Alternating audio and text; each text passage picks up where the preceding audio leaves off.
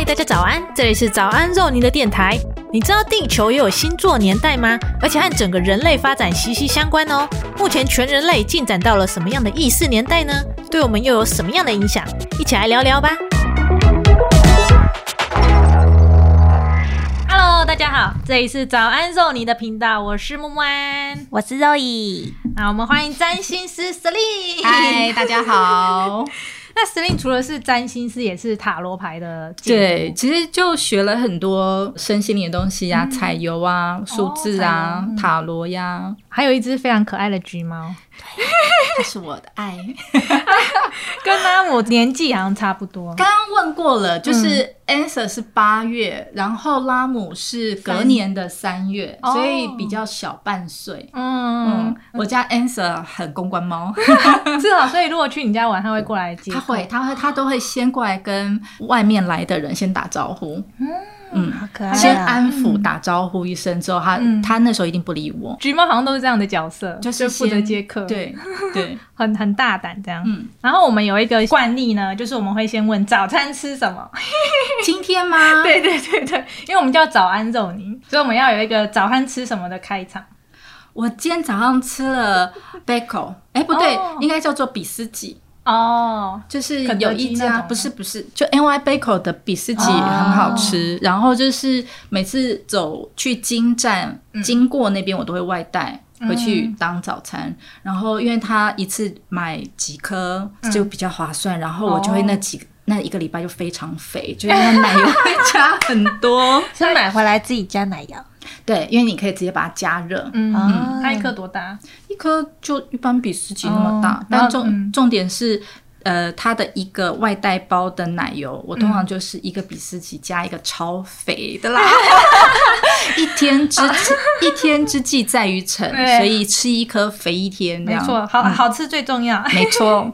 那我们今天早上吃那个麦当劳的菌菇满福堡，就是它多了那个菌菇，就是蘑菇的部分。你你觉得好吃吗？我觉得还好，我觉得菌菇牛肉堡比较好吃，就是不是早餐的哦。它做成早餐就比较还好一点，对，因为那面包皮不适合，会变成湿湿的这样。那闲聊差不多，我们直接进入主题了。好，那不晓得大家除了个人的十二星座外，有没有听过？其实整个地球也有一个星座时代。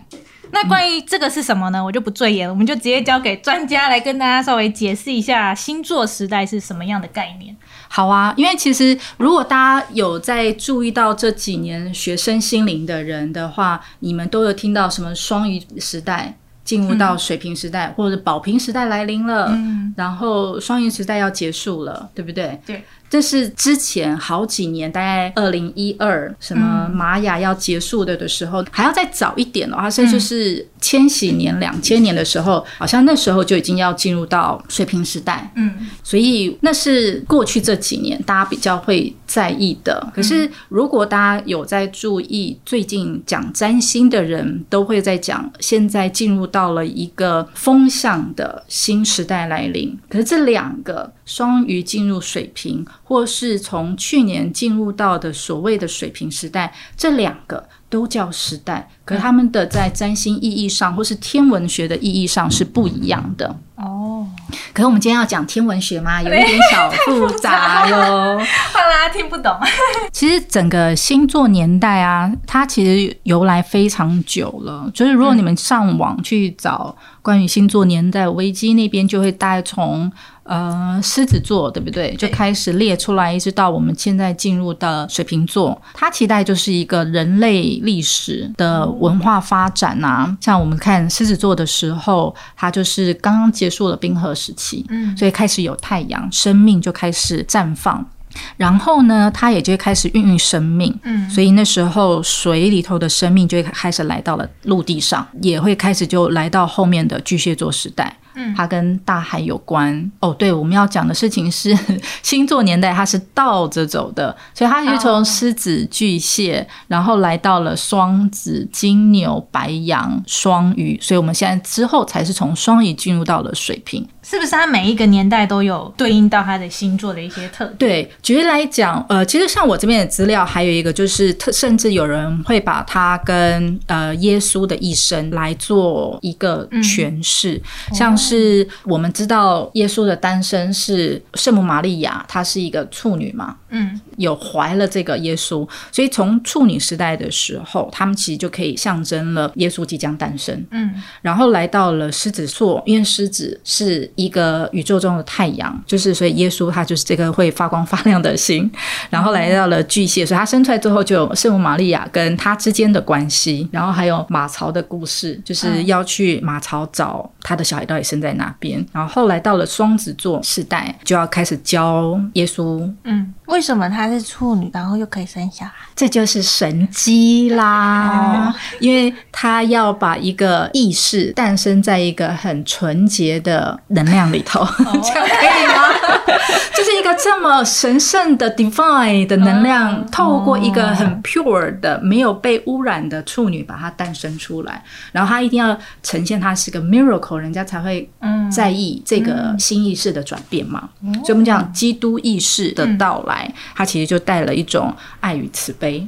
嗯，嗯，所以后面的金牛时代比较没有特别讲到这一些，可是后来母羊时期的时候，就会说耶稣是神的羔羊，他是上帝的羔羊。后面双鱼时代就是所谓的五饼二鱼，你们有没有听过？耶稣后来就说这边我有五个饼，我有两条鱼，嗯但是我可以确保你们永远不会饿。哦，我听过这个故事。对，就是、哦无限的意思。对对对，而且他也会说，呃，无限的意思，也会说，你们如果跟从我的话，我就会让你们成为人类的渔民。只是在那个时候，水跟渔民比较有关系。后来来到了水平时代，就开始有他的门徒开始去宣扬教义，马太福音啊那些等等，就是帮他宣传了这些。像你这边的这个资料，它比较就会是在讲整个人类的哦演进，像是从狮子时代，嗯从冰河时期融化，生命开始诞生，后面就会开始来到了巨蟹，因为巨蟹本身就跟滋养啊、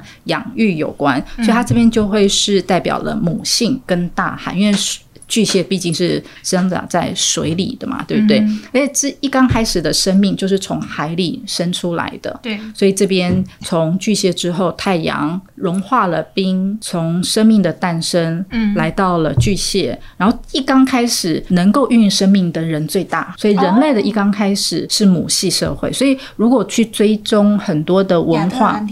或者是玛雅，可是到了后面，人为了要生存、找食物，嗯然后一样，男人要出去打 猎，所以那时候进入到了双子时代，所以这边就会看到哦。双子，它代表是恋人，而且双子它其实就跟四肢、手脚运动有关嘛，呃，他们也要出去贸易，去交换以物易物。那时候开始货币要产生是双子座的时候，嗯，所以那时候我们会使用这些青铜器，开始就有铜币，开始有贸易的产生。后来就开始来到金牛，呃，牛就跟农业有关，哦牛耕种，嗯。对不对？嗯。然后牛跟大自然也有关系，嗯嗯所以这时候金牛时代它就进入到了农业社会。嗯然后白羊座开始就因为所谓的世界合久必分，分久必合，就开始占领自己的领土。我种了地，这是我的，我想要有确保我的人民，就开始就有积极的。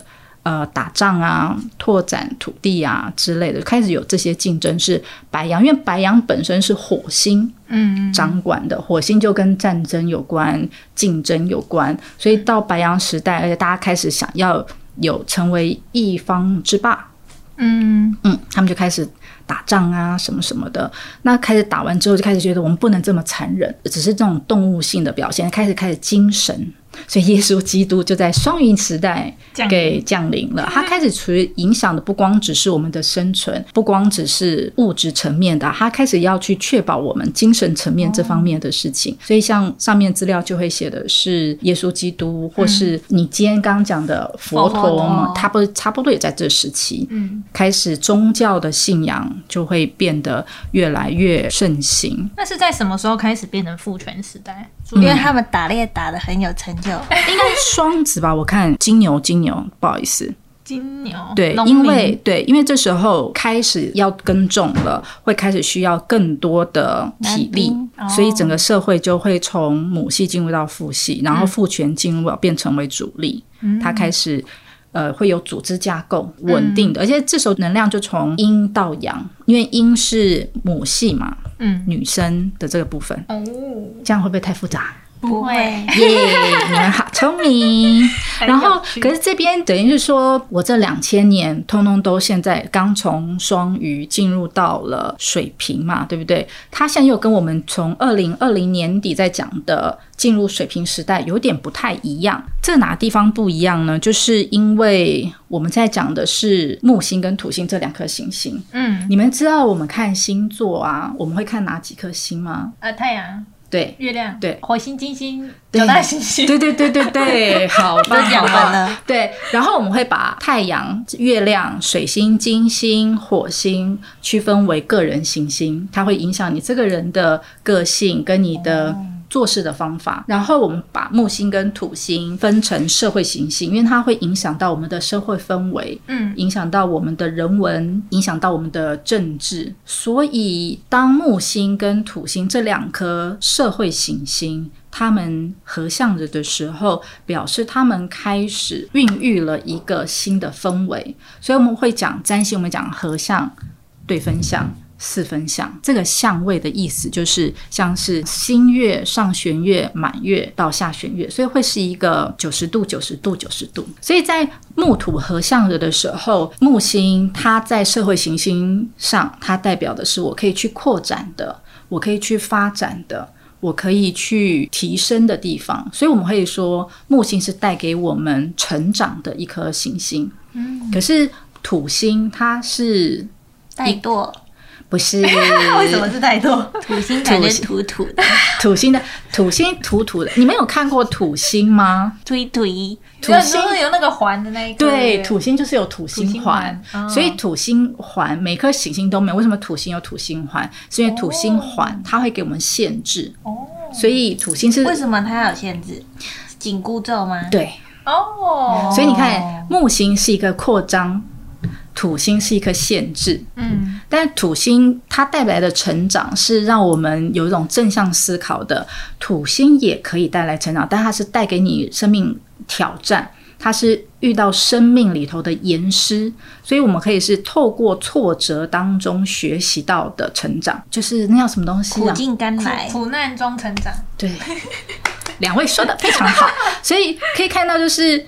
当木星一个要扩张，土星在那边限制，两个凑在一起，这感觉到底是什么？腻腻歪歪的，什么的？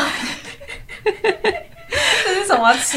你硬歪歪就是想要前进又有人拉，然后哦走不动，你硬歪歪是不是这个意思？真的有这个词吗？还是你发明？对啊，我发明的，有吧？听过吧？我完全能够理解耶。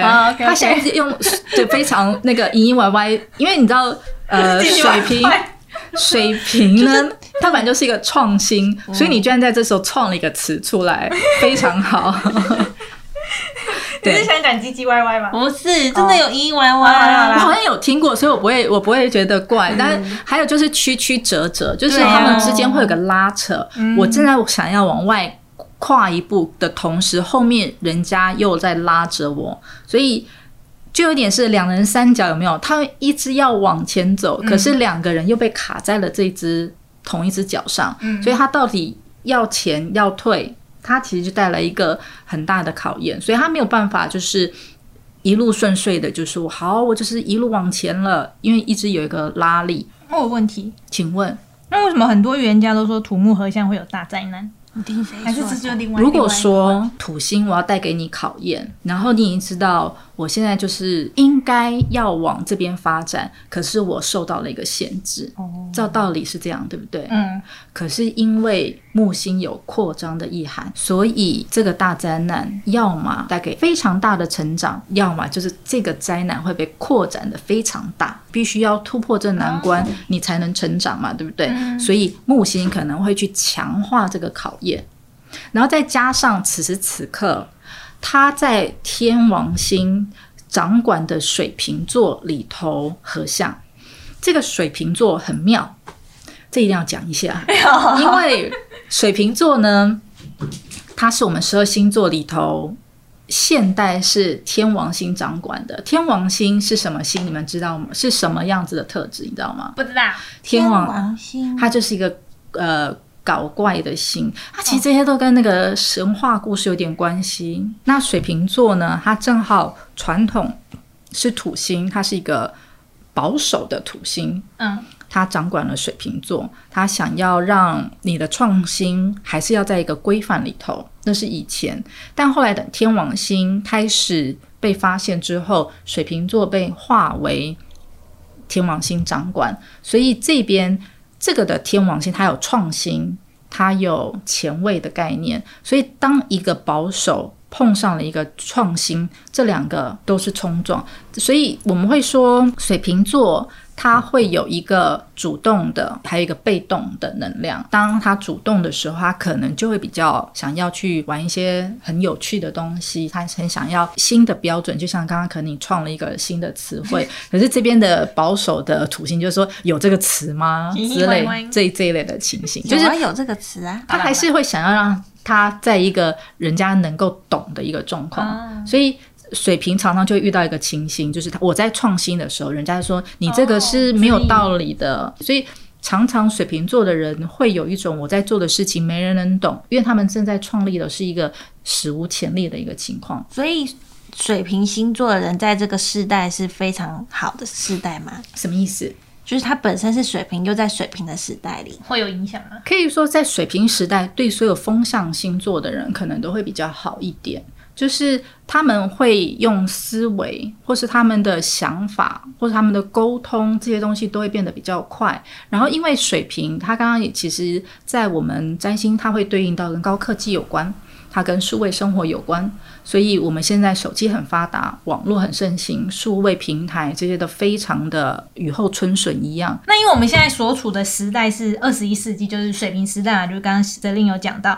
那水平时代也是古代玛雅人预言的一个新纪元。就像那时候刚进入二十一世纪的时候，有一个新时代运动发展起来，它是一个比较灵性的，然后有点宇宙观的社会现象。同时，它也把东方宗教系统跟西方的知识系统做一个整合。当时几乎可以称得上是一个全球性的运动。像我们之前前面有提到“身心灵”这个词，也是那时候发展起来的。那是什么时候？大概是一九六零左右，对，就是我们刚才讲木土合作的时候，我们大概在一九八零的的时候，因为其实木土合相为什么这次非常的重要，就是过去的两百年，他们每次合相都在土象的星座，像是摩羯、处女、金牛，嗯，这三个，从二零二零他就开始进入到风象，但他在一九八零的的时候，他那时候就是有一个最后的提醒，我要开始换元素喽，所以偷偷进去一下，没错，然后。接下来又在两千年的时候，他又还是在。他为什么要这样子踩一脚，然后又踩一脚，又缩回来？就是他有点就是提醒你，我要快要结束了。但是要准备什么？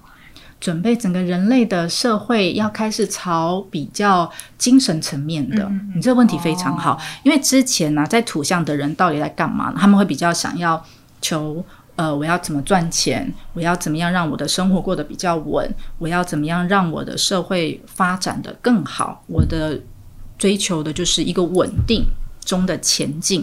他们想要赚更多的钱，嗯，所以之前的股市啊，那我们现在也想要赚更多的钱啊，但我们现在赚钱的方式会不一样，我们要用智取。那我觉得很有趣的是。时代有偷偷踩到那个风向一点点，对，那刚好那个新时代运动也是在那个时候嘛。哦，OK，然后对，然后新时代一词呢，其实就是指即将来临的一个水瓶座，对，所以他等于在那边也偷偷的，呃，也不是偷偷，就是在那个时候为那个人类做个准备，嗯，知道我们的想法要开始做一点转变，因为其实土象的时候要想的事情是比较稳的，求稳，然后可能有时候会有一些固执。的状态，嗯嗯，但进入风向，他们可能就能量就变得比较轻盈。所以为什么人家姐说进入到水冰时代会 有一点震荡，是因为你们可以想，我要从大地一个实质的东西变成一个无形体的东西，这中间的变化是非常瓦解掉的。嗯，就等于转到心灵层面上面。对，而且你看，我原本有的家，突然间就一阵风没有了。嗯。那我们中间要怎么样去适应这个转变？嗯，所以我们没有家，不会没有加，我只是一个比喻，所以不要担心。但意思就是像你看，我们从水海变成了云，这中间它还是有个过程的。哦，所以水要变成了水蒸气，才能变成云，然后遇热变成雨。再进入到海，它其实也是一个过程。可是我们现在要从一个实质的东西变成一个无形的东西，我们怎么样去应对这个转变？所以我们会说，这一年保守、前卫这样的拉扯，然后土变成风，没错，我们的想法开始有一些新的转变。可是这中间不是。不是那个 Sanos 的一个是一个响指就可以解决解决的的事情，对不对？嗯嗯。我觉得很有趣的是，它一个星座的时代有两千年，但是我们现在生活这边刚好有跨到那个。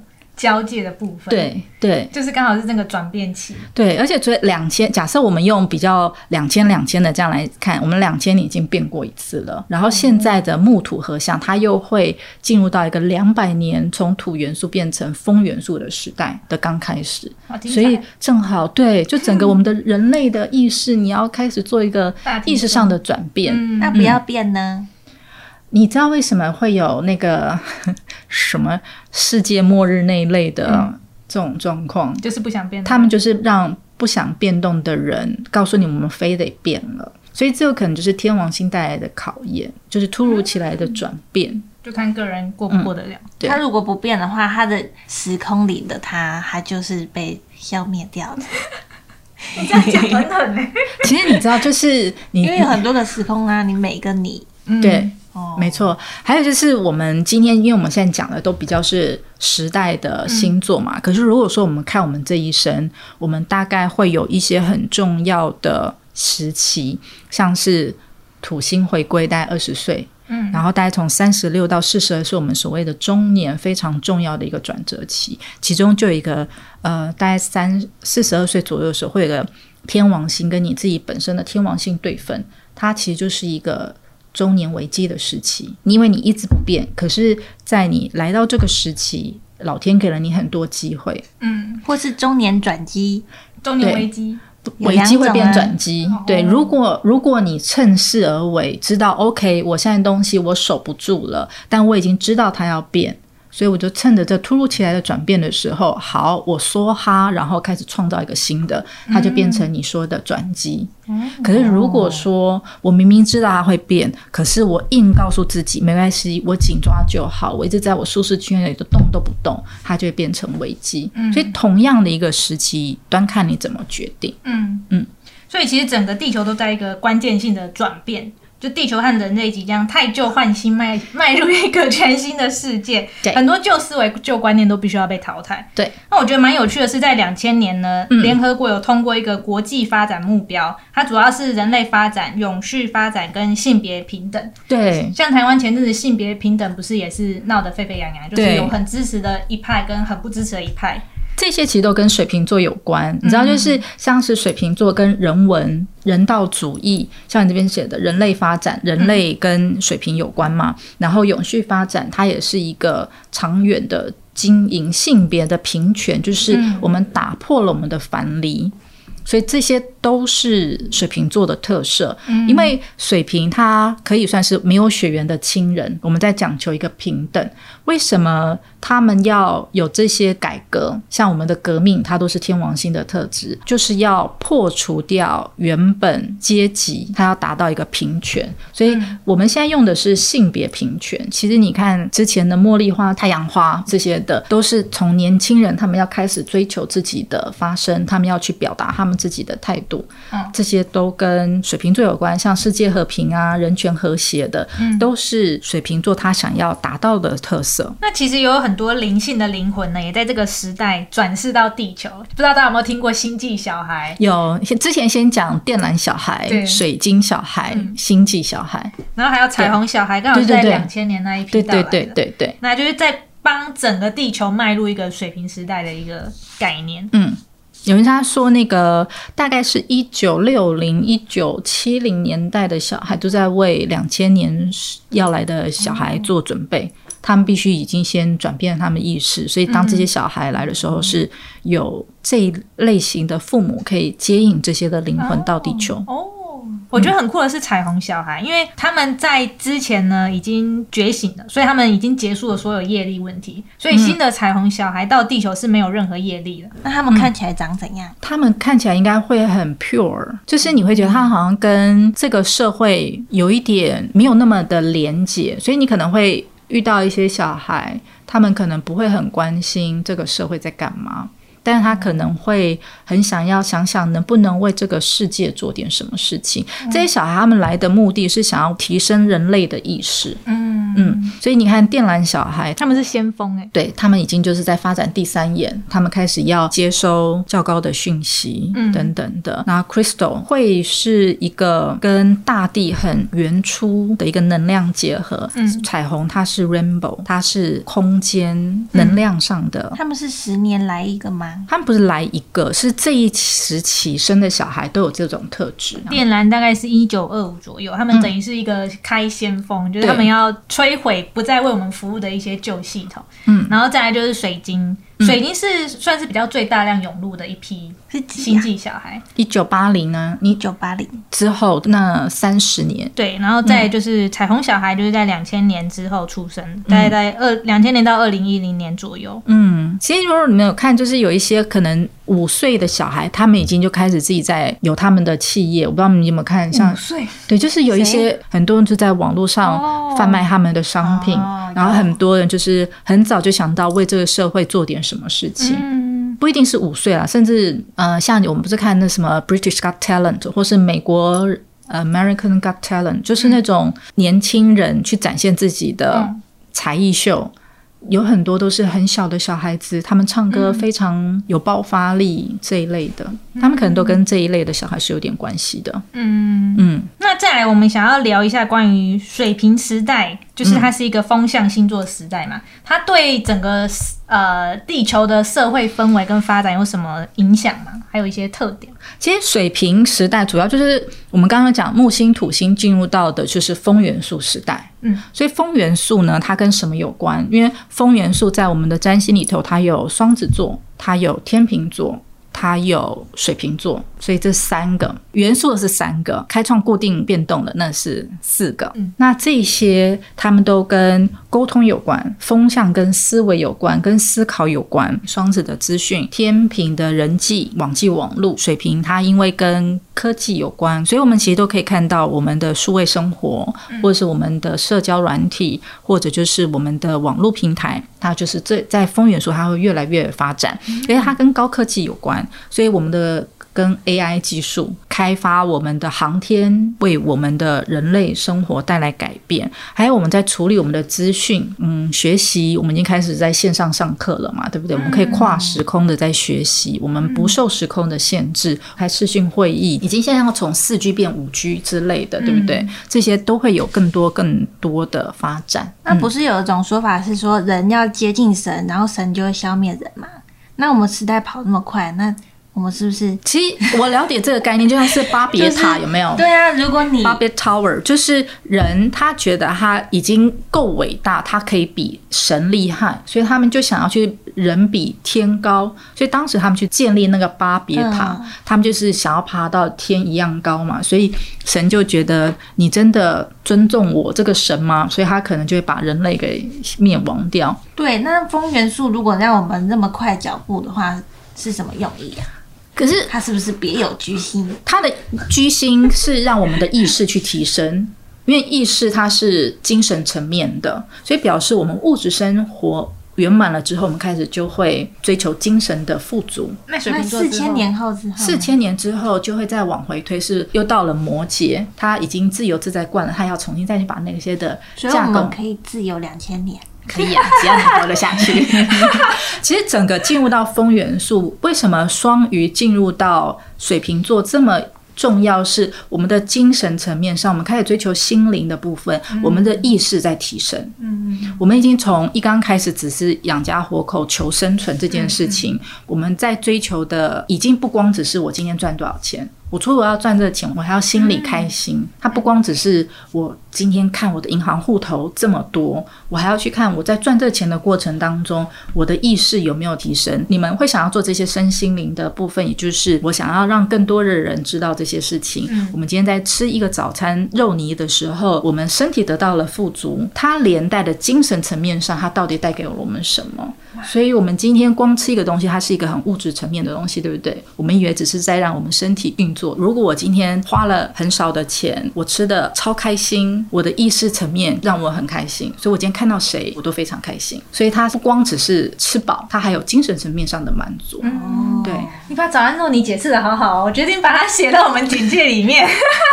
它是有意义的，它不光只是做一个基本上的，所以我觉得这是为什么一开始我说你们为什么会想要做这个东西，因为你们已经开始意识到了，所以像你们这么年轻的族群开始意识到这个，其实它是很潜移默化，可它实际上正在发生，所以我觉得很棒啊。帮大家撒种子。对，帮大家撒种子，开始知道说，OK，这些东西我们可以学到什么。你今天找的这些东西，它其实是看到我们的整个人类它的演进在进展的一个过程。所以它它等于有些产业都被淘汰了。对呀、可是是不是同时也要注意的是，人跟人之间的感情会开始慢慢疏离，这也是水灵时代的一对，没错没。错，因为水瓶，他刚刚我们讲的其实都比较正面，什么人文啊、创新啊，不安才出来。他同时另外一个切割、疏离，嗯，有距离感，所以有人会说天王星是水星的高八度，意思就是同一个特质，但是水平会比较高格局、大格局一点，或是更理性一点，他们在看整件事情，嗯，用比较局外人的角色。所以局外人的角色，有时候他会，当然是他可能客观一点，可是他也有可能，如果这个人心智不够健全，他可能就会觉得自己是被排挤在外的。嗯嗯，所以这点大家也要稍微注意一下。对，然后还有就是因为毕竟透过视讯，你没有办法真正实际上感觉到这个人当场的能量也好，情绪也好。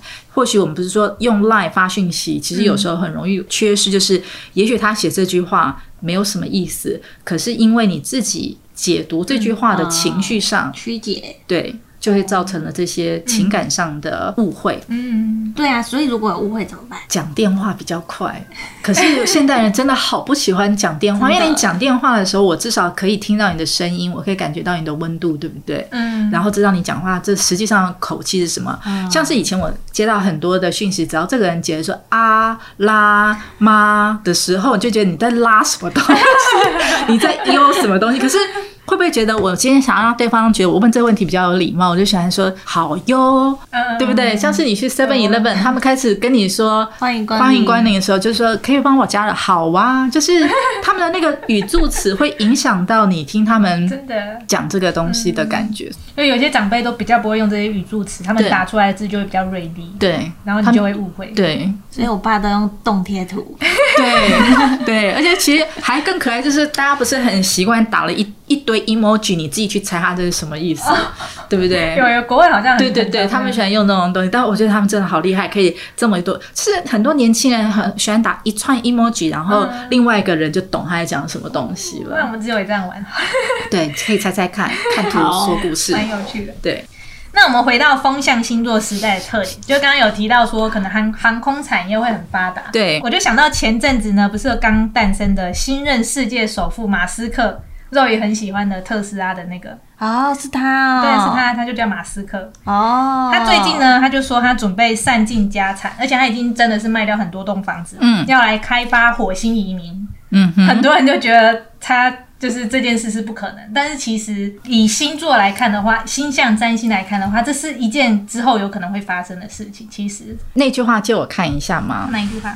就是你你刚刚说的那句话。OK，第一个散尽家财，这就是木星摩羯没了，卖掉很多房子，房子是摩羯座，所以卖掉了。火星移民，刚刚我们刚刚讲，它跟高科技有，就是。航空有关嘛，木土的到了外太空去，因为木星在水平，所以原本居住的地方你要超脱原本的限制。我们原本住在地球上，它现在超到了外太空去，然后还有将人类送上火星，嗯。这些其实听起来它都跟占星是关键词里头是有点关联的。对，他他预计呢，二零二六年人类就可以上火星。你想去火星吗？好快，好我们还活着！对啊，马斯克真的很厉害不。过就六年后了吗？真的，五年后吧，太快了吧？嗯可是现在应该有人在上面了吧？应该已经默默的，就是应该已经默默有些人已经在上面了吧只是？可能现在已经开始在执行层面上，要怎么对把人载上去这样。对，之后不是人肉体上去，是精神上去嘛？嗯，所以这也是一个风向时代的一个转变。就把自己把意识送上去。你们有没有看之前有一个叫做《探变哦，有哦有我们超喜欢的欸对不对然后第二季做拍烂了。》？所以我只有看第一季，他把整个夜市又存在了那个里头。嗯他们其实已经不管躯体了，他们不管肉体了，嗯他们其实就在存的是什么？你的灵魂、你的意识、你的记忆，这些都是风向元素，放在另外一个肉体里头，哦。你的生命就延续了。所以其实就像是，如果去外太空，他不用带肉体去啊，嗯。他就把人类的意识存在某一个 device 里头，嗯。它就可以延续下去。然后可能在的是合成的肉体躯体，送到外太空，再把这个意识塞对。进去那个。对他们不都已经 clone 了吗？嗯。复制一些人吗？对，然后他们就对，所以这些，可是你不觉得人肉很珍贵吗？所以后来他们那个探变那里头不是最重要的，就是他如果能够放进的是真的人的里头，他们那那一个价钱更贵，嗯。对不对？嗯，那我为什么 要反过来做这么复杂的事？可是你有时候你肉体还是会毁掉啊，对啊老死。对啊这是一个长生不你还是会有些有钱人，他还是喜欢自己的身体，所以他就去复制了很多自己的身体。只要每次他要复活，装置没变，他有很多属于他自己的躯体啊。而且你可以放在不一样的躯体上，对啊你可能可以放在男生或是比较瘦的一个躯体，对对 就不用减肥。了好像不错哦。对，不过我觉得马斯克他的初心是好的，因为他想要确保所有物种都能够延续生命，就不会像恐龙一样直接灭绝。嗯，所以如果可能有一天地球真的遭彗星撞击，或是地球毁灭，至少已经先把一批人送到火星上面之类的。好，那我想要再回到水平时代，这个如果我们进入水平时代之后，有什么一些大方向的重点需要知道的吗？呃，我们先以二零二一年来讲好了，因为其实整个二零二一进入到风向时代，有两个很重要的星象，一个就是木星、土星在水瓶座嗯的合相嘛，所以它进入到风向，所以表示我们会受到这一波影响到我们不同层面上的事情。嗯，像是开创星座的人，他们会受到扩张的地方，比较是跟自己的价值、跟自己的实体上的转变，像是母羊座、巨蟹座、天平、摩羯这些的人，他们在风向时代的时候会去扩展自己的价值，他们会想要。让自己原本的东西去做一些的转变，可是同时他又会有一些的拉扯。那如果是固定星座的人，像是金牛、狮子、天蝎、水瓶的话，他们在这一波风向时代的时候，他们会去让自己跟自己的关系、跟自己的创造力得到了扩展。可是他们在展现自己的创造力的同时，他们又觉得要循规蹈矩，所以他们在今年会有一些些跟自己相关的一些的拉扯。他们想要展现自己，他们觉得。应该不能只是照原本的样子了，可是又会觉得想要按部就班，因为固定的人他们有他们自己的习惯，可是这时候他必须要脱离原本的习惯，去扩展出一些不一样的东西。嗯，或是让原本有的旧酒装新品，找一些创新的方法去呈现。嗯嗯像你的头发，就是原本应该是一个颜色，可是你就是把它变成了，两个颜色，嗯，所以原本的东西你给它了一个新的风貌，哦也是这特质。所以你看，你是用你自己这个人来展现你自己的创造力。这是一个创意的表现。那像是变动星座的人啊，双子、处女、射手、双鱼这几个人，他们在呃水平的风向时代，他们会更要让自己去调节、整合、运筹帷幄，跟怎么样去转换关于他自己的一些事情。好哦。好哦，那接下来呢，我要来讲大家很有兴趣的关于水星逆行，因为一般大众呢一听到水星逆行就会有点担心，就会觉得哇，对那段时间不管发生什么事，一定都会说啊是水星逆行啊。啊水星是最好的借口了啦。对对对，水逆呢，它不是真的是水星往后跑，对，简单的原理是因为水星它比地球更靠近太阳，所以它绕行太阳的轨道呢会短很多，速度也比较快。那当它绕行时追上地球的时候，就会产生一个视觉误差，对，这就是简单的说法。嗯，水逆期间很常看到，就是会影响一些电子产品，例如说手机啊、电脑。呃，其实因为水星啊，它是跟我们的沟通有关，嗯通讯有关，交通有关。如果说它今天真的落入你的通讯设备这部分的话，你果真是要比较谨慎一点。但其实，在讲逆行，它从你刚刚讲的视觉误差，嗯，它并没有真的在后退，可是实际上在这时候我们要比较谨慎。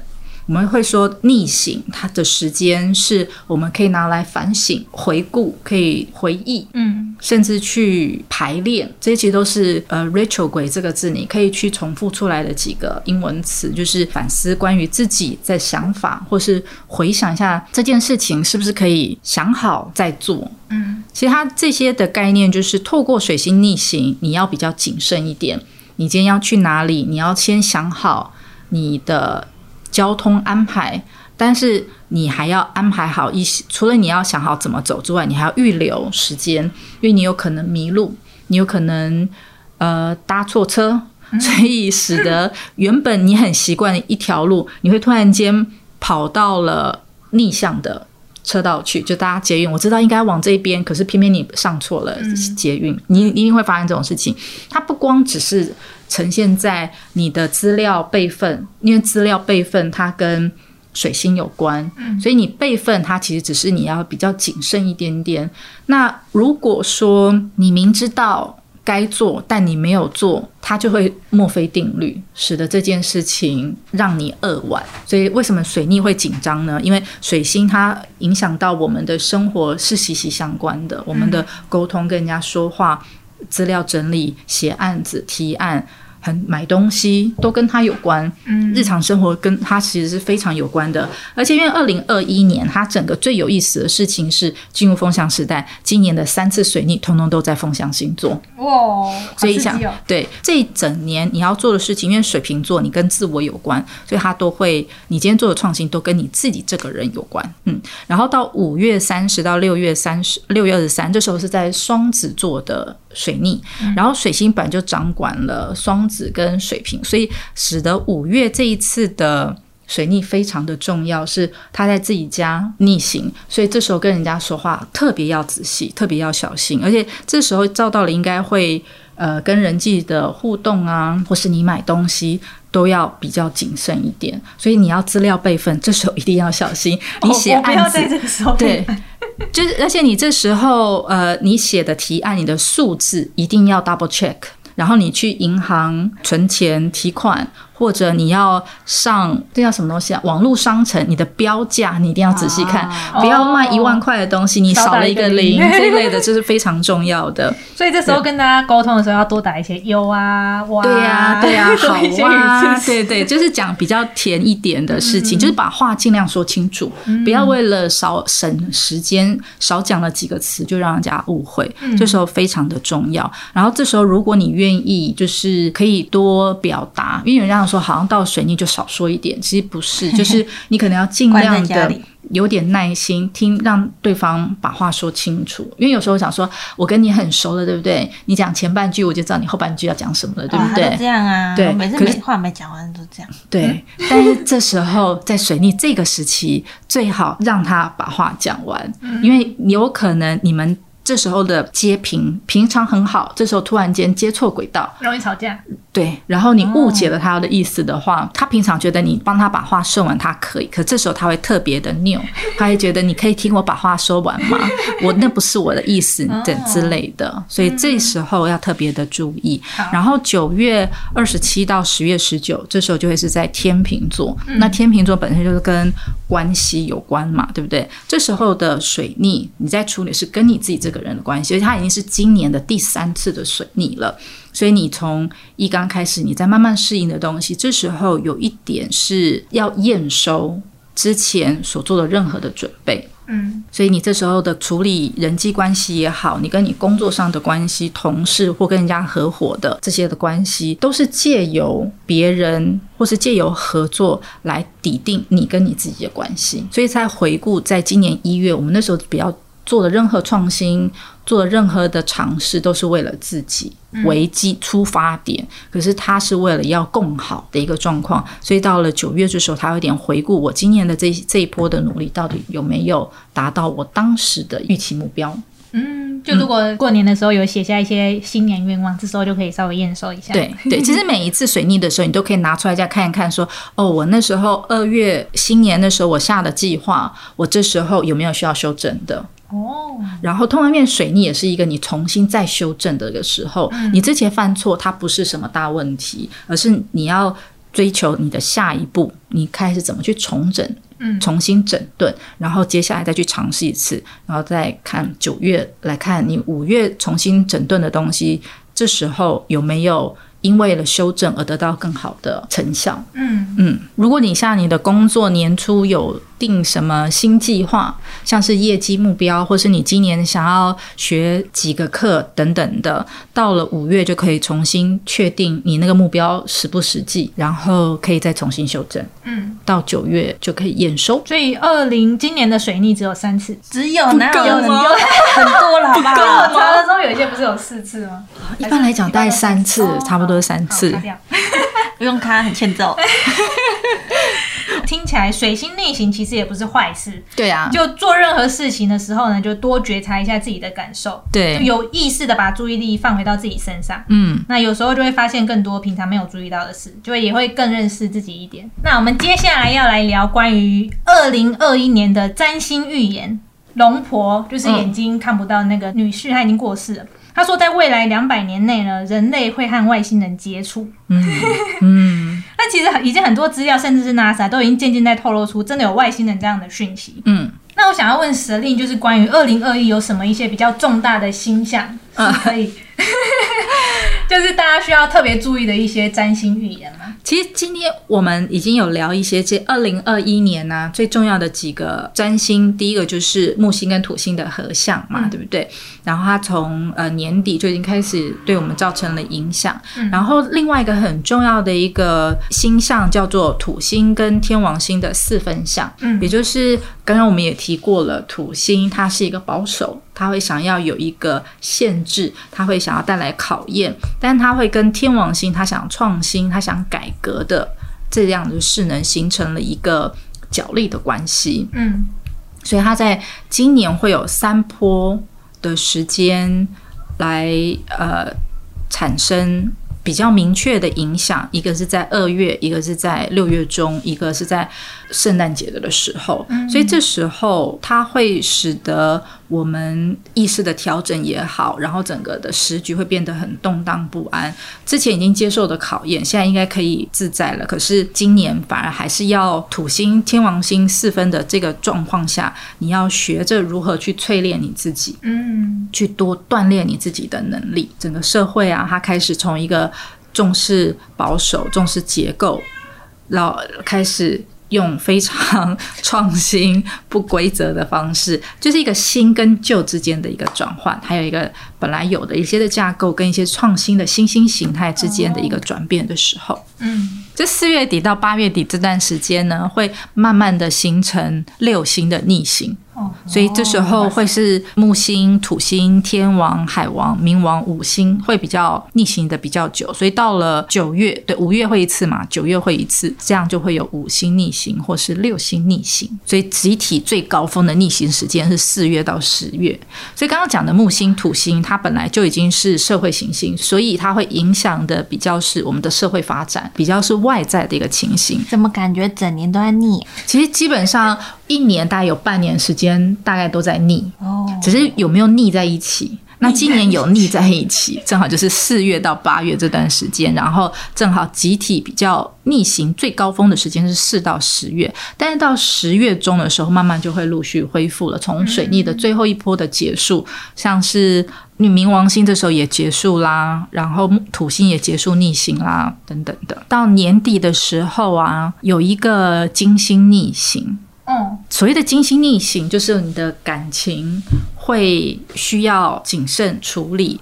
那其实之前双鱼时代呢，它透过一种宗教来获得力量。对，那我觉得在水平时代的发展下，感觉每个人都可以透过自己拥有那些能够帮助自己的能量，它其实就是宇宙中创造一切的能量啊。那每个人都可以开启这样的感知接收能力。不过当然还是可以有信仰，而且信仰又更多元了，这也是风向时代的一个特征。对，但充实自己还是最重要的，就是你还可以有精准明辨是非的一些能力。嗯。这两年呢，相较之前的太平年，显得比较动荡不安一点。某方面，我觉得地球本身也在做一些自己的进化跟清理。嗯，那可以准备带领人类迎向冲击三观的新地球。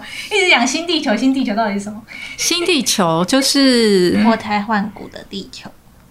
其实你看，像我们之前不在讲三 D 要进入到四 D，什么三次元进入到四次元，进入到五次元，其实就是意识的提升。嗯，那其实正好进入到风向时代，所以我们进入到就是地球新地球。还有之前会讲说，刚刚像座也有提过，那那些如果都不想要改变的人，到底去哪里了？其实就是因为他们的能量一直在低振频的方式，所以天王星它也是个个高频率的一个状况，嗯风向也是高频率的状况，所以像整个新地球。延续你的新地球的问题，再加上水瓶座的时代，它其实就是我们整个人的频率都要越来越提升。嗯，所以一样就是我们会说所谓的正向思考，当你的频率提高一点，这件事情它可能就会朝比较心想事成的方式。嗯那如果你一直没有要去改变你的意识的话，你一直停留，就会发生一些事情，可能就会把你给带回去你的天家。就是 让你离开了原本低正频的状态里头，或者你已经知道，OK，你的业力功课已经结束了，所以你就回去，不用再继续。所以像你刚刚讲的彩虹小孩，嗯。因为他们等于就是跟一些沉重的能量的人做交换，所以使得整个地球上的频率可以得到一个中和。没错，我们现在正在走过疫情，但是呢，我们已经开始越来越知道怎么去应对这一波的考验了。嗯而且我相信会听早安肉泥的人呢，一定是和我们一起前往一条非常新、非常完美的一 地球轨道。没错，大家要跟上哦。大家跟上耶！那以上就是今天的 podcast。那如果想要追踪 Celine 的话，你有一个 Facebook 吗？，对，就是找 Celine 可是好像石林，有在更新吗？